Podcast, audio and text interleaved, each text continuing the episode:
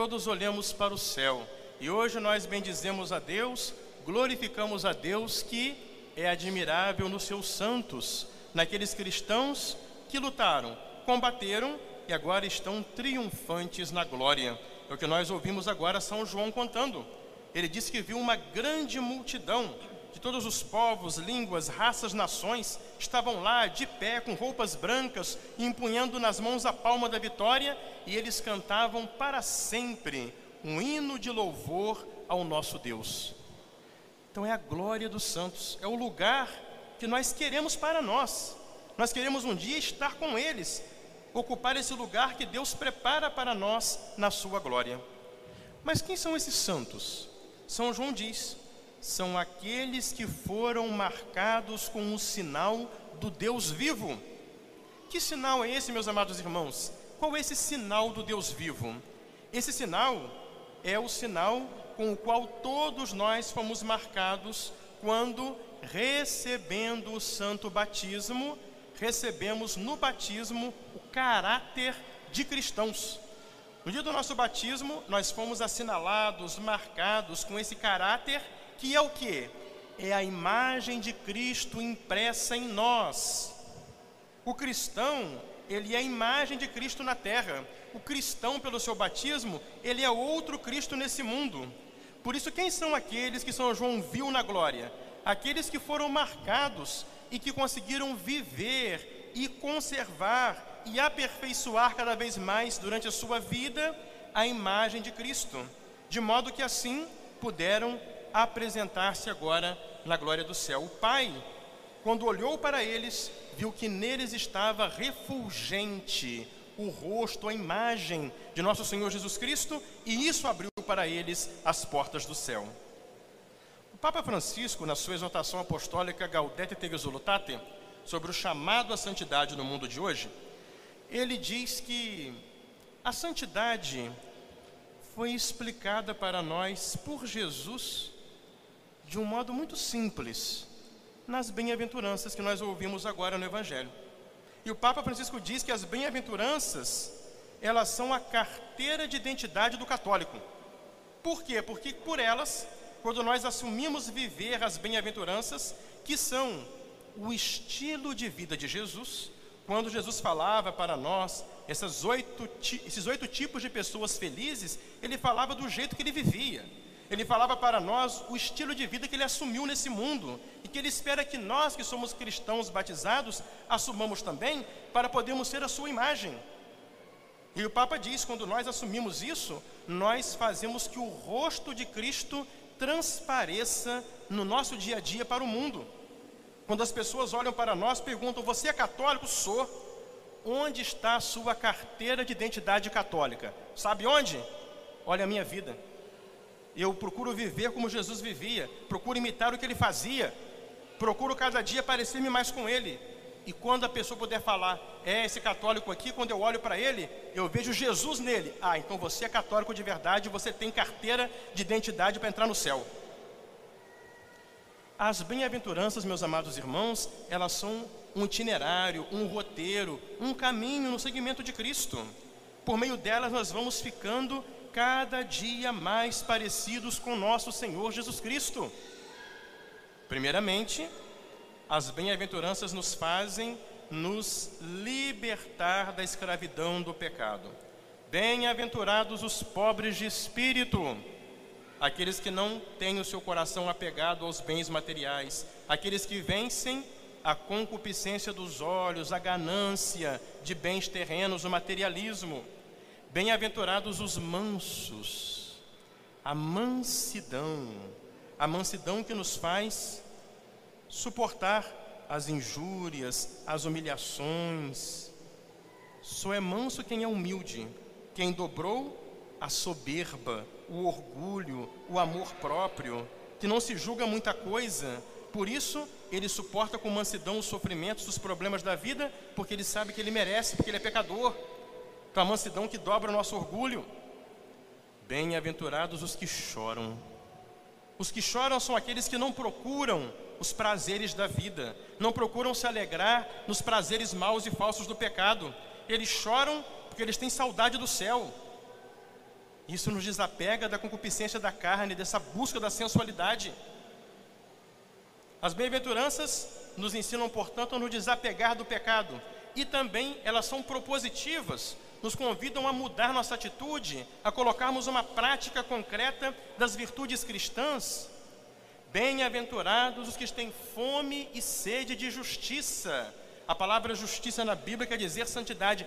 Bem-aventurados felizes, os que têm fome, têm sede, os que querem ser santos. Meus amados irmãos, hoje em dia, a coisa mais rara que nós temos são cristãos que desejam ser santos. Nós estamos nesse mundo sem Deus e acabamos muitas vezes contaminados por esse mau espírito mundano e caímos numa vida relaxada, numa vida medíocre. Ah, tudo bem, tanto faz, vamos, vamos levando, deixa a vida me levar de qualquer maneira. Não. O cristão é aquele que deseja ser santo, que sonha com o céu, que batalha com a vida eterna, é aquele que todo dia quer ser melhor, quer amar mais a Deus, quer fazer o bem. Os santos estão no céu porque eles se propuseram todos os dias a lutar para alcançar a santidade, que é conformar-se mais a Jesus, imitar mais a Jesus. Era um propósito, era um ideal de vida. Hoje em dia, num tempo de tantos egoísmos, tanta mesquinhez, de uma visão tão pequena, tão pobre da vida, é hora de nós católicos voltarmos a ter grandes ideais. A santidade é para todo mundo sonhar de novo com o céu. Bem-aventurados os misericordiosos, aqueles que usam de misericórdia, ou seja, que praticam a caridade, praticam as obras de misericórdia com o próximo. Corporais, dar de comer a quem tem fome, dar de beber a quem tem sede, vestir os nus, visitar os doentes, visitar os encarcerados, sepultar os falecidos como também obras de misericórdia espirituais, instruir os ignorantes, dar o bom conselho, consolar os aflitos, rezar pelos vivos e defuntos, ou seja, aquele que é misericordioso, que se compadece, que faz o bem para o próximo. Bem-aventurados os puros de coração, porque eles verão a Deus. Pureza de coração aqui, diz o Papa Francisco, o coração é nossa intenção. Então, aquele que é puro de intenção, aquela pessoa de coração simples, de coração reto, aquela pessoa que tem um coração orientado para o céu, para a vida eterna. Tudo que eu faço, eu não faço de modo interesseiro, não é com certas intenções esquisitas. Não. O católico tem um coração simples. E tudo que ele faz, ele faz com retidão, com pureza de intenção, porque ele faz para a glória de Deus. É para isso que ele faz.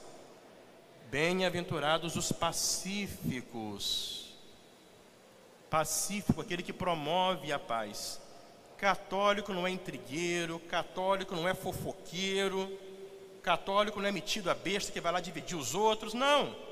O católico promove a paz. Ele chega ali, ele conversa, faz por onde ter um bom diálogo para manter a sua família unida, vive em paz com seu vizinho, vive em paz com os colegas de trabalho, e edifica todo mundo pelo seu exemplo. Se tem gente dividida, brigada, o católico vai ali, vai intermediar, conversa com um, conversa com outro, tenta unir as pessoas de novo, tenta reconciliar quem está brigado. Isso é papel nosso. O católico é portador de paz, instrumento de paz, porque Jesus é o príncipe da paz, está na Bíblia, e o católico o cristão é outro Cristo. É a nossa carteira de identidade. Jesus fez isso tudo, hein? Tudo isso que Jesus falou, ele fazia. Ele era pobre, ele era manso, ele era humilde. Jesus tinha uma vida santa, era o Filho de Deus feito homem. Ele era pacífico e pacificava as pessoas. E mesmo depois de ter feito tudo isso, como São Pedro falou nos Atos dos Apóstolos, né, Jesus passou pelo mundo fazendo bem. O que é que foi que ele recebeu em troca? Ele foi traído, foi preso e foi morto pregado na cruz. Por isso, meus amados irmãos, que nesse caminho que ele traçou para nós, qual que é a última bem-aventurança e a mais difícil de todas, é aquela bem-aventurança pela qual nós ficamos parecidos com Cristo crucificado. Felizes sereis vós quando fordes perseguidos por causa da justiça. Felizes de vós quando vos perseguirem, vos caluniarem, zombarem de vós, falarem mentiras contra vós por causa do meu nome. Nesse dia, alegrai-vos, exultai, porque será grande no céu a vossa recompensa. Por quê? Porque nesse dia você provou que ama Deus. Meus amados irmãos, nesse mundo pagão aí, se fala secularizado, mas é mundo pagão, cada dia ser católico é ser diferente dos outros. Você sabia disso? É, cada dia ser católico é ser diferente dos outros, hein? Você acha que está na moda você ser fiel à sua esposa no casamento? Ser fiel ao seu marido no casamento? Você acha que está na moda você que é jovem, você que é rapaz e moça, ter um namoro casto, guardar a castidade durante todo o namoro? Você acha que está na moda você ser correto, honesto, não aceitar dinheiro fácil, corrupção no seu trabalho? Você acha que está na moda ter família numerosa e se alegrar por poder trazer mais filhos de Deus para o céu e educá-los para o céu como um bom pai e uma boa mãe? Você acha que está na moda você ter um comportamento católico? Católico não xinga, católico não fala palavrão, católico não tem comportamento vulgar, católico não se veste de modo indecente. Vai chegando aí o verão, começa o povo a tirar a roupa, né? A ficar todo mundo assanhado, sem vergonha na rua, mostrando o corpo para os outros com sensualidade. Que vergonha! O nosso corpo é templo do Espírito Santo. Quem é católico se veste de modo correto, de modo modesto. Católico, quando vai se divertir, ele escolhe para onde vai. Não vai se enfiar no meio da bagunça, da bebedeira, da confusão, da muvuca. Católico faz isso não. Católico procura um ambiente selecionado, um ambiente familiar, onde você tem um ambiente puro, em que você pode estar sem peso de consciência, sem música indecente, sem bagunça. E se zombarem de nós por causa disso, se nos chamarem de atrasados, quadrados, cafonas, e daí? E daí? O que me interessa é chegar no céu. Eu sou católico. A minha carteira de identidade é imitar Jesus, é viver como ele vivia. Então você pergunta: será que Jesus entraria nesse lugar que eu quero ir? Será que Jesus assistiria essa série que eu vou assistir agora na internet, na televisão? Será que Jesus se vestiria assim como eu vou me vestir agora? Será que Jesus trataria o próximo dessa maneira? Meus amados irmãos, Hoje é dia de todos os santos. Lá no céu, os santos estão gloriosos, porque na terra eles lutaram, eles combateram e valeu a pena. Mas, Padre, quem somos nós para isso? Nós não somos nada. E os santos também são grandes não por eles, mas pela obra que a graça de Deus realizou neles, porque eles deixaram a graça de Deus agir neles, porque eles buscaram a oração, eles buscaram se confessar, eles buscaram alimentar a vida espiritual, recebendo Jesus na Eucaristia. Por isso, hoje, que nossos quatro irmãos aqui, eles vão receber a Eucaristia pela primeira vez, vão ter essa graça. E é para nós entendermos isso, sem você comungar, sem receber Jesus como alimento da sua alma, você não consegue ser semelhante a Jesus, porque, como disse Agostinho, quando você comunga, não é você que transforma Jesus em você, como nós fazemos com o alimento corpóreo. Cada comunhão que você faz é Jesus que transforma você nele. Então é isso que fez os santos irem para o céu. E essa é a mesma receita que nos fará também ter essa carteira de identidade, sermos semelhantes a Jesus para um dia recebermos o céu. Por isso, meus amados irmãos, quando nós morrermos, Deus vai pedir o nosso documento. Me mostra aí a sua identidade, meu filho. Me mostra a sua identidade, minha filha. Felizes de nós. Quando chegarmos lá, falamos: Senhor, eu sou fraquinho, eu errei, mas eu me arrependi, eu pedi perdão, eu mudei de vida e aqui está a minha carteira de identidade. Eu procurei viver como o Senhor vivia, eu procurei seguir as bem-aventuranças que o Senhor ensinou. E então lá do céu, Deus falará: Vem, meu filho, porque agora é grande para sempre a tua recompensa no céu. Em nome do Pai, do Filho e do Espírito Santo.